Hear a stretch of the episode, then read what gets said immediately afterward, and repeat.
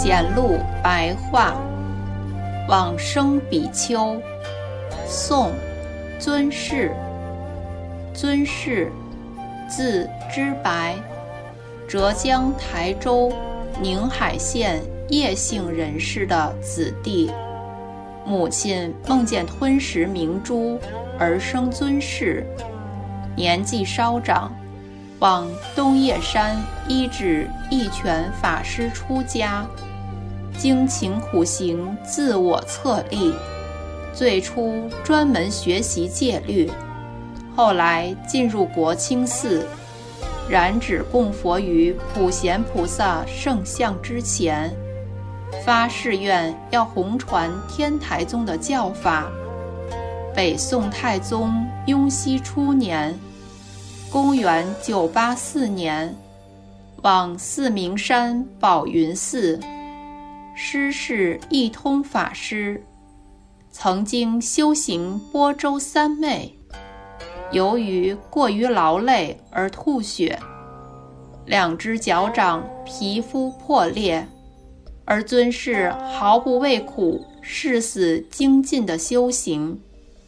有一天。忽然看到观世音菩萨抚垂他的手指，向着尊士的口牵引出数条虫，又从手指端流出甘露水而灌入尊士口中。尊士顿时觉得身心清凉，所患的病苦即刻消除。不久之后，头顶高出数寸。声音如同响亮的钟声，智慧辩才通达无碍。他的师父一通法师世纪往生之后，尊士就返回天台山。北宋太宗淳化元年（公元990年），居住于宝云寺。北宋太宗至道二年。公元九九六年，结集僧俗二众，专修净土法门，著作《世生西方记》。北宋真宗咸平年间，公元九九八年至一零零三年，回到东岳山建精舍，亲自率领大众修习念佛三昧。北宋真宗祥符七年，公元一零一四年，应杭州人士的邀请，主持昭庆寺。不久，到了苏州，讲经于开元寺。后来又回到杭州，主持灵山寺。王钦若主政杭州时，上奏朝廷，将灵山寺。恢复为天竺寺的旧名，赐尊谥名号为慈云。尊士曾经把天台智者大师放生的故事告诉王钦若，王钦若因此奏请朝廷以西湖为放生池，京城回报答应可行。尊士前后依照经典，撰集许多忏法。圆融一心三观之旨，皆以净土为归宿。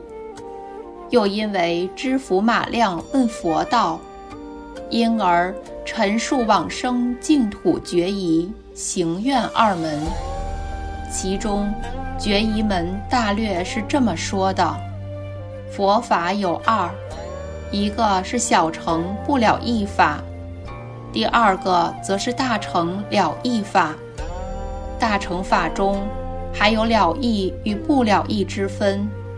现今所谈的净土法门，独是大乘了义中的了义之法。此净土教法所诠述的要旨，圆融了一切因果，顿时圆满具足佛法中不可思议之妙义。经典说。周遍十方，仔细的推求，更无余成，只有一佛城而已。就是在说净土这一个法门啊。因为十方世界的清净或垢秽，都收摄含藏于刹那的一念，而一念的色心相对，即周遍罗列，纷然呈现出十方法界。一切万法皆是天真自性本来具足的，并非由因缘造作所心产生的。一念心性既然如此，一微尘也是如此。因此，能于一一微尘中现一切刹土，一一心念中现一切的心，一一的心念与微尘。又相互周遍圆融，重重无尽，无障无碍，于一刹那的时间中顿时显现，非隐又非显，一切本来圆满成就，无胜亦无略。我的心念既然如是，众生与诸佛的本体也是平等不二的，如此。则回向心智，发愿往生十万亿佛土外的西方净土，实在是生于自己的心中，长养行至于九品莲花之内，又岂能逃出现前刹那的一念之间？如果能够深信这个圆顿教法，则世事皆能通达无碍。如果不明白这个至高无上的义理，那么凡是遇到任何事项境界，皆会迷昧。因此，经典说，诸佛如来是法界身，入一切众生的心想之中，乃至说是心作佛，是心是佛，所以。现在只要直接的去除移情妄想，究竟了之。无论是极乐世界的百宝庄严，往生净土的九品因果，都是在众生现前微细的一念当中。如果对于净土法门的义理性体有彻底究竟的了悟，这样才能够在往生的适用上。随着愿力而自然成就，千万不可妄信世俗凡夫之流，执着一边而非难另一边，不能圆融不二。至于他说到行愿门的部分，由于文章繁多而不记载。尊士另外有讨论往生坐禅观法的。他说：“想要修习往生净土观想的人，应当独自只住于安静之处，床铺要向着西方，这样比较容易观想，同时也是表明心中真正志向的缘故。然后盘腿正身端坐，头顶与背脊正直相对。”不可过于用力挺直，也不可使背部弯曲，稳定的调和气息，收摄安定，止住心念。至于所要修习的关门，经论中所记载的甚多，出发心的凡夫众生，哪里有能力能够周遍的学习呢？现在从其中精要简易的。大略开示有两种，而在这两种之中，仍要随着自己所适宜的方式而修习，不必两种都要并用。如果有人对于其他观想很熟悉的，则任其方便自由选择而修行。只要不离开净土法门，都应当要广泛修习。所谓的两种呢，一个是依照普遍观想的意思，静坐之后，自己思维自己到目前为止所做的修行，计算他的功德，应该可以往生极乐世界。这时应当升起心念，想象自己生于彼国极乐世界，在莲花之中结跏趺坐，先做莲花闭合想，再做莲花盛开想。观想，当莲花开时，有五百种颜色的光明来照出我的身体。又做自己的眼睛张开想，并做见到佛菩萨以及清净国土的观想。见到阿弥陀佛之后，即在佛前坐着听闻妙法，以及听闻一切的音声。都在演说自己所要闻的佛法心要，至于所听闻的法，都要与十二部经相合。作此观想时，必须要心思坚固不移，令心念不致散乱，内心观想明白清楚，就如同亲眼所见一样。如此。经过一段时间之后，才离坐起来。第二种是直接观想阿弥陀佛，丈六的金色身躯，坐在莲花台上，专门细念眉间的白毫一像，其白毫长一丈五尺，周围五寸，外有八个角，其白毫中空。右旋婉转在两个眉毛的中间，光洁清净、明亮透彻，不可思议、不可据说。